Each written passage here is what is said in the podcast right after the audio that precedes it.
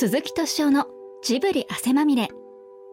今週は長年にわたってジブリのグッズ専門店どんぐり共和国の運営商品企画製造に関わってきたベネリック株式会社の元代表。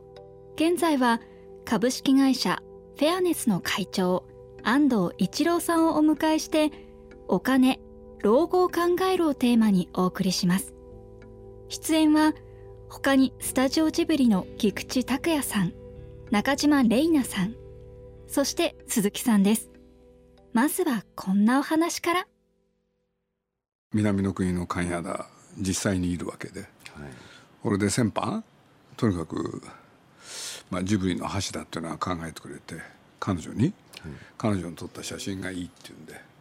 それでねえ丸1週間日本へ来日してもらってそれでいろんな写真を撮ってもらう、はい、で一つはジブリ美術館、はい、それから一つは、えー、名古屋のそれこそ皐月と目の家、はい、それからあとは五郎君、はいはい、それと五郎君の現場、うん、こんだけを撮るっていうことで丸1週間頑張ってこれでやったんですよね。ほんで彼女も本当寝食を忘れるっていうのか、うん、本当に頑張ってくれたんですよ、うん、ああやる気になるとこんなに頑張るんだなっていうぐらい、うん、で僕も彼女のそういう働くのは初めて見たんですけれどね。で橋田がいろいろ考えてくれてねそのギャラをどうするかってね、はい、これでねまあ振り込むよりねまあいろんな手続きはあるけれど、ね、現金で渡したらいいんじゃないかっていうことで。でそのお金を渡した。これでまあ彼女も、まあ、彼女ってその場では確かめない人なんでこれでまあね1週間分のそういうなんていうんだ本当にフルに働いてくれたんで休みなしで。結構なある程度のお金になった。これでまあね安藤さんの方が詳しいでしょうけれど日本とタイではお金の価値が違うじゃないですか。そうすると日本のお金が向こうへ行くと3倍にも3.5倍にもなる。これでまあ彼女としては多分ね、えー、喜んだと思うんですよ。これでまあねその最後の日ねまあみんなで集まってお別れパーティーをやろうって。ほんで次の日の朝、えー、羽田から飛行機で帰る。そしたらね2日ぐらい経ってから彼女からね写真が送られてきたんですよ。タイに帰られてそう。バンコクじゃなくてえっ、ー、とパクトンチャイパクトンチャイに帰ってなかったんですよ。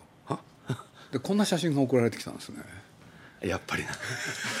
絶対そうだと思います。鈴木さん唯一のミスはですね、はい、1回で全部のお金を渡したことだと思いますよね。家族友達？みんな呼んで。で華やかにパーティー、はい、でそれで日々を過ごして。でまあ国へ帰るんですけれど、はい。どうも様子を見てるとね日本で稼いだお金、はい、まあ普通だったら1日2日で使えるお金じゃない、はい、それがなんか全部消えたみたいなんです。ちゃんと予想通りのことしてくれる彼女です。安藤さんは、まあ、何しろ仕事を通して東南アジア特にフィリピンですか？そうですね。まあ本当は中国からねもう香港からいろんなところでやってらっしゃるんだけれど。これはどういうことなんですか、もういまだに私も分かんないんですけどフィリピン中国とか香港とか行ってる時はさほど感じなかったですね、まあ、向いてる方向はどちらかっていうと日本人欧米人に近いことを目指してらっしゃる方が多かったんですけどフィリピン人だけは全然違いましたね。彼女はタイ人ですよ、はい、だから何が違ってたんですか？うちのスタッフ、まあ、割と幹部に近いスタッフがそういう感覚なんですけど安藤さんのところで雇った人ですね。そうです。フィリピンの工場で雇った幹部に近い人たちとしか、はい、まあ話話はできないんですけど、えー、彼女たちと話してても月の給料は2回。で日系企業だから給与計算するのが面倒くさいから月1回してください。で政府に申し込みに行くとフィリピン人は3日でお金を全部使っちゃいますから月2回のルールは変えられませんという話だったんですね。えそれルールで決まってんだ？そうなんです。日系企業といえど外資系企業といえども月2回のルールは変えられないんです、ね、とにかく手にしたお金は3日で使うから、はい、せめて2回に分けようと、はい、本当は3回に分けたいんですね。そうでしょうね。ただ偉いのはそのうちのまあ約半分は実家に送ってますよね。大体一般のワーカーさんで月に日本円でいうと2万円ぐらいになるんで1回1万円ぐらいなんですね、でそのうちの5,000円分ぐらいをまあ実家に送って小さいまあ兄弟も多いんで小さい妹弟たちの学学費とかですね、彼女もそうですよ。金田もそうですよ。そうでしょうね、でそれ以外のお金をこのリゾート地で パッと。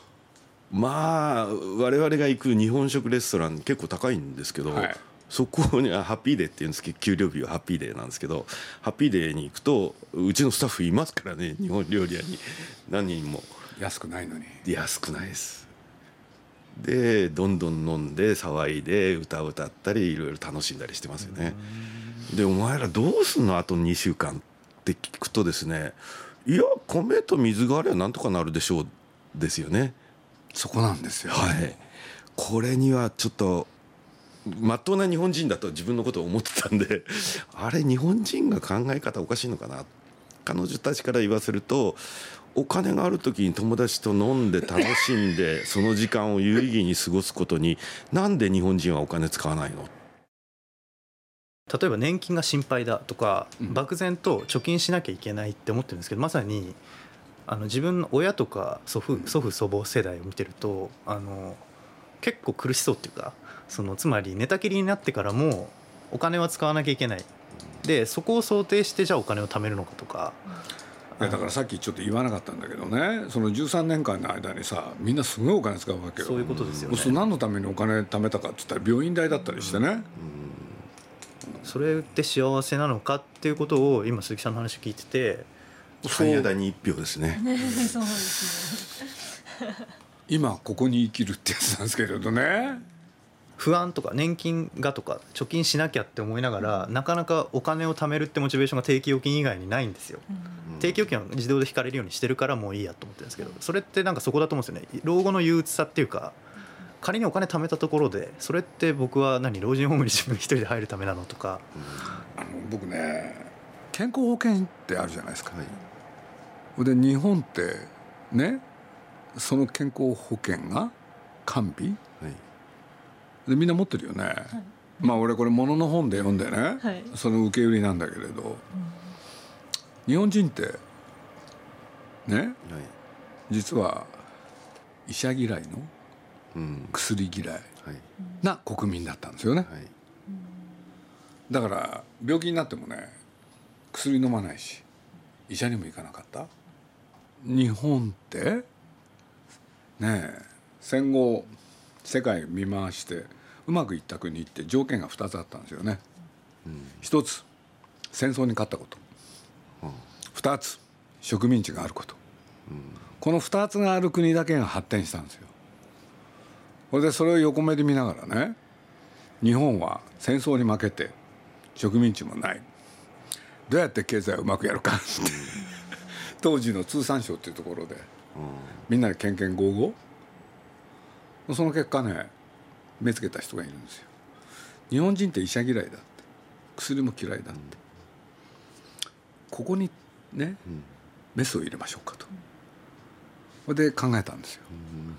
健康保険証っていうのを作ろうって。健康保険制度って作ろうって。ほいでね戦後何しろ日本はねえ焦土と化したわけでしょ、そうするとどうやって経済を復興させるか？その時の大きな一つの柱がこの健康保険制度。内需の拡大なんですよ。で健康保険制度っていつから始まったかご存知ですか？物心ついた時にありましたねもう。1960年なんですよ。1960年。オリンピックのちょっと前ですよね。そう。そうすると安藤さんの生まれが？53年です。はいだから生まれた時は健康保険ないんですよ。はいはいはい。1960年に健康保険度制度やった途端何が起きたか、国はね製薬会社を支援するわけよ、これでみんないっぺんに薬は作る、でお医者さんも増やす、で医者嫌いの薬嫌いだった日本人が一気に薬を飲みお医者さんに行くようになるんですよね。でまあ皆さんねよく多分飲むと思うんですけれど抗生物質ってあるじゃない。はい。で抗生物質ってね、まあ、世界でいろんなところで生産してますよね。1961年日本はねなんととんでもない記録を作るんですよ、世界で生産した抗生物質50%を日本でしょうか俺で何か起きるとすぐ抗生物質って。はいはい。今から10 20年ぐらい前かな。あれなんて言うんでしたっけ？法律を作りましたよね。健康増進法？これ第一項目がねまあ正確じゃないけれどそんなようなことが書いてあるんですよ。日本人はすべからく健康でなければならないって。そうするとね病気の人はどうしたらいいんですかこれそうすると僕ね今思いつきですよ。ね？飛躍した言い方ですよ。貯金をするっていうのとね？自分の健康を守ろうとする。って関係あるんじゃないかなって。つまりね日本人って江戸時代有名な言葉あるじゃないですか。酔い越しの金は持たない。これって関屋だとかそのフィリピンの方たちと同じでしょ、それがそうじゃなくなったわけでしょ、はい将来のこと考えてお金をね貯金しとくっていう考え方になったわけでしょ。そうそう健康も実はそうですよね。保証でしょ。はい。長生きするための。で確かに薬が完備しお医者さんが完備することによってみんな健康になって確かに表面的には健康になったけれどじゃあ心の中はどうなってんのって。まあ僕らの世代はねまあ安藤さんもそうだと思うけれどあんまり医者行かなかったですよね。そうですね。で薬も飲まなかった。そうです。そうなのよ。医者に嫌われちゃ困るから薬はもらうんですけどほとんど飲まないです。ね僕大体もらっても絶対飲まないですよね。こんなの毒だと思って。いや本当に。本当です。もったいない話ですね。うん。でも大量の薬がね。お母さんも飲まない。医者には全く行かない。行かないうちの親父も全く医者には行かないし健康診断も行ったことないですし薬も飲んだことないですね。それはもうね公的な場で言っていいかどうか分かりませんけどね。僕なんか社員にはね健康診断受けろっつって「ダメだぞ」っつって僕一回も受けたことなかったんです。よこれちょちょちょきですいやいやいやいやいいんですけどねね嫌ですよ僕ね血抜かれるの嫌いだったんですよだからね健康診断受けなかったのなんかねやっぱり歴史と関係あるんですよ今アジアの人が、まあ、僕の知り合いのカナダもそうだしね。でフィリピンの、そうやって働いてらっしゃる方たちも3日で使っちゃうわけでしょ、日本人もそうだったんじゃないかな。そうでしょうね。どうも関係あるんじゃないかなって。でタイタイなんかね。あの今タイに始まる、まあ、ジャカルタその他みんなそうなんですけれどアジア東南アジアで今少子高齢化ですよねもう。そうですね。俺ねやっぱりねお医者さんと薬のおかげでやっぱり高齢化がねうまくいったのよ。美味しいもの食べてるし。ほんで医療の発達？だけれど一方で皆さんそれがあるじゃないですか。何なのかなと思って。そうやって考えると本当に何のために今貯金してるのかっつったら動けなくなった時の医者のために。でもね勘屋だの生き方ある意味合理的だよね、そういう意味ではそうですね。だっていつまたさお金入るか分かんないんだもんだからそれこそ3日で使おうでしょ、ねねほんでもう大体ね日本にいてそのお金を渡した時からねあのこう言ってたんですよ。お母さんにあげるっつって、うん。そうするとやっぱり大事なのは家族、中でもお母さん、もうそれだけはっきりしてる、うん。何のためにお金を稼ぐかって、貯めるためじゃないよね。そうですよね。貯めてどうすんの？貯める人って実は使い先決まってないけど貯めるって人ももちろんいるわけじゃないですか。でも前田は別にお母さんに渡すとか家族で使うって目的があって入ったお金だからすぐ流すわけですもんね、まあだからお金なんですよね、そっちが健全って言 えばもう。で染まってきてます。でデング熱になって病院からメールが LINE が来たわけよ。鈴木さんに。これでねまあ簡単に言うとお金がないって書いてあるんだよね これでねまあこれがねは堂々としてますね。まあ書いてあった一言はねあなたは私を助ける気があるかって書いてあるわけよ。そうさ威張ってんだよねなんだか。困ってますけど。っていうこれでねえ実はあのこれねもうぜひ宣伝したいぐらいなんですけれどその美術館の写真撮ったって言ったじゃないですか。そしたら彼女の撮る写真がね非常にユニーク。俺ねなんでかっていうとまあジブリ美術館ってね何百人っていう人がカメラマンいろいろ撮ってね。だけれどやっぱりねほとんどの人が似たり寄ったり。でも関谷田の撮る写真はね違ってたんですよ。で何が違ってたか。部分しか撮らない。今その写真を使ってね彼は本を作ろうとしてるんですけれど彼女の写真の特徴は？まあ細部ですよね。あとよりですよね基本は。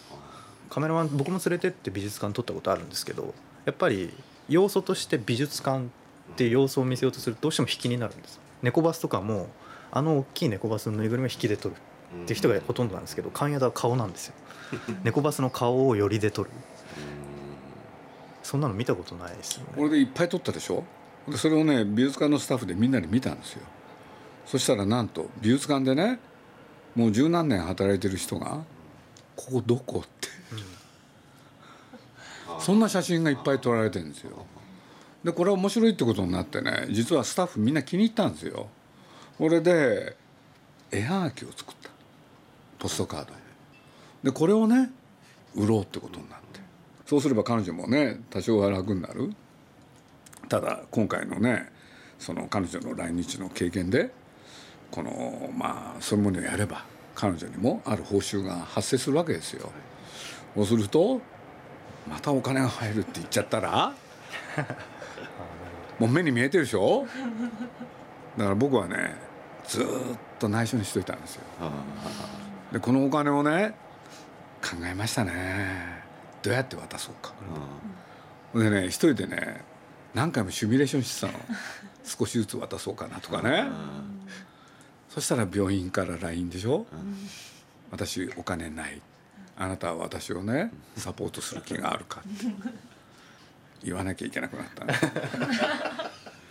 実はこうこうこういうわけでね君が撮った写真そのポストカードになるってことは伝えてやった、でも彼女はそれによってお金がねもらえるなんてかかけらも持ってなかったの、ところがねあるき一定の金額になったのよ、そうするとそれはねやっぱり病院代払ってもあまりあるお金、で僕はね要するにそういうお金を少し発生することがね発生するんだと。ね。病院代いくらなの？病院代も聞いてないんですよね。いくら足りないかはじゃあ把握はしてないですねいくらあるかっていう人はいくら足りないか計算できるけど最初からないとそう。足りないっていう足りないだ状けなんですね。況だけなんです。そう。シンプルなんですよ、そうですね。3日ぐらい経ってからはい。このぐらいかかるらしいってやつが来たんですよね。請求書が。そしたらまあそれはねまあねえちゃんとそれを賄うことができる。これで君のがね自分の力でね働いた。お金だよこれはって。で大事にしなさいってやったんですけどね。そしたら返事がねもうありがとう。でスタンプで頭下げたりして。また使っちゃうんでしょうね。アジアへいろんな人が出かけてったじゃないですか。はい。日本人が。あ日本人が。はい。これでアジアの現実にはい。今日の話なんかも含めてみんな驚くわけじゃないですか日本人はアジアから学ぶべきなんですかね。安藤さんどうしてるんですか？日本流を押し付けるんですか？最初はやっぱりそうでした、でもこれ全く答えが出てこないんですよね、はい。現地の人たちの感じてること考えてることを理解した上で日本流に変えていくことぐらいしかできないですよね。変えるっていうとおこがおこがましい話で、まあ、こっちが合わせていくことが大前提になってないとまず無理だなって。だから関谷田を読むとあの南の国の関谷田を読むと読んだ上で安藤さんのお話聞くとやっぱそうなんだって答え合わせが今できた気がして。いやもう。つまり西洋的な合理主義みたいなものを幸せ？こっちの一方的な幸せを渡したところでそこには寄りかからずにね。あっち側に行くっていう日本人もかつてね鈴木さんおっしゃるようにかつてそうだったんだろうと思うんですけど知らないうちに裕福になって不幸になってるような気がしますけどね。そうなんですよね。僕はだから不幸しか知らない世代かもしれない。裕福知ってます。記憶が記憶にございませんです。いやゼントジブリの本の中に、はい。あのた樽を知る。はい。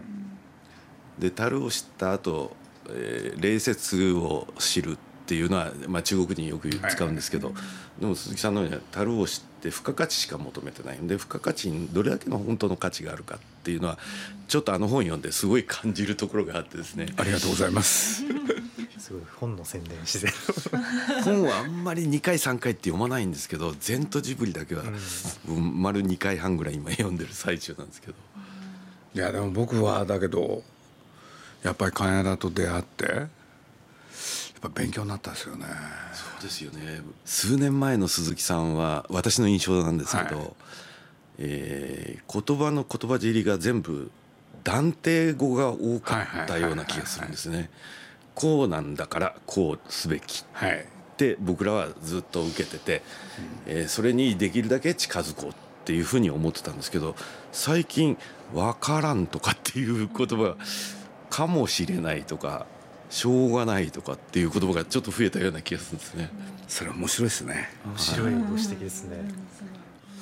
でも今の安藤さんの話でアジアの人たち見てるとそれが何ていうのかな根付いてますよね。テクニックじゃないですもんね。音を立てて崩れました。まあ僕の知り合いのはい。アニメーターがなかなかねいい仕事がないっていうんで。ほいであれと思ったらねほんですごい上手なアニメーターだったんですけどそのアニメーターがねに日本人の。俺でね探しまくったんですよ。そしたらなんとコンビニでアルバイトしてたんですよね。ねそのコンビニの現場で見えてきたこと。ちゃんと仕事をやってるのはリーダーになってるのはアジアの人。実は日本人はその下についてるんですよね。びっくりしましたね。もうそういうことが起きてる。はいだから日本人はついこの間までアジアの人たちに対してね教えてやるっていう態度だったけれど実は逆、うん。日本人が教えてもらわなきゃいけない。多分そういうことが起こる起きてるんだろうなって気がしますけどね。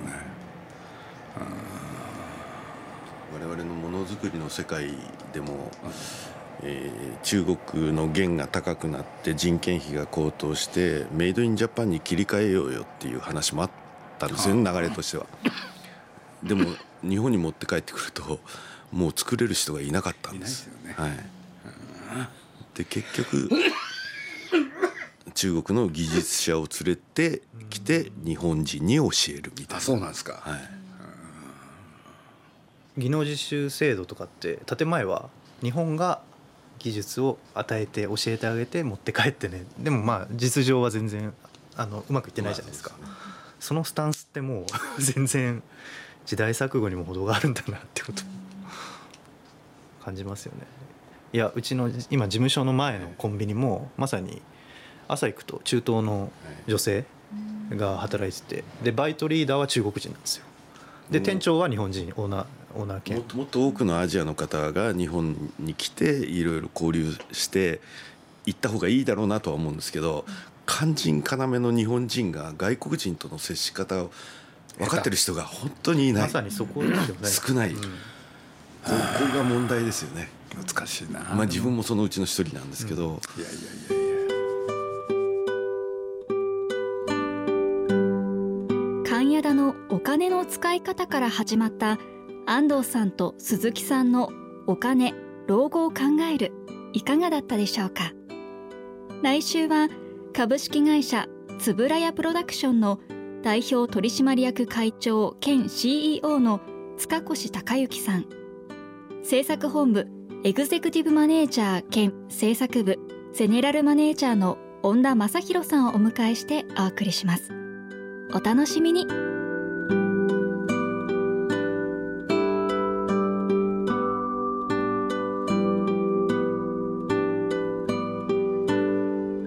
鈴木敏夫のジブリ汗まみれ。この番組はウォールト・ディズニー・ジャパンローソン日清製粉グループ au ブルボンの提供でお送りしました。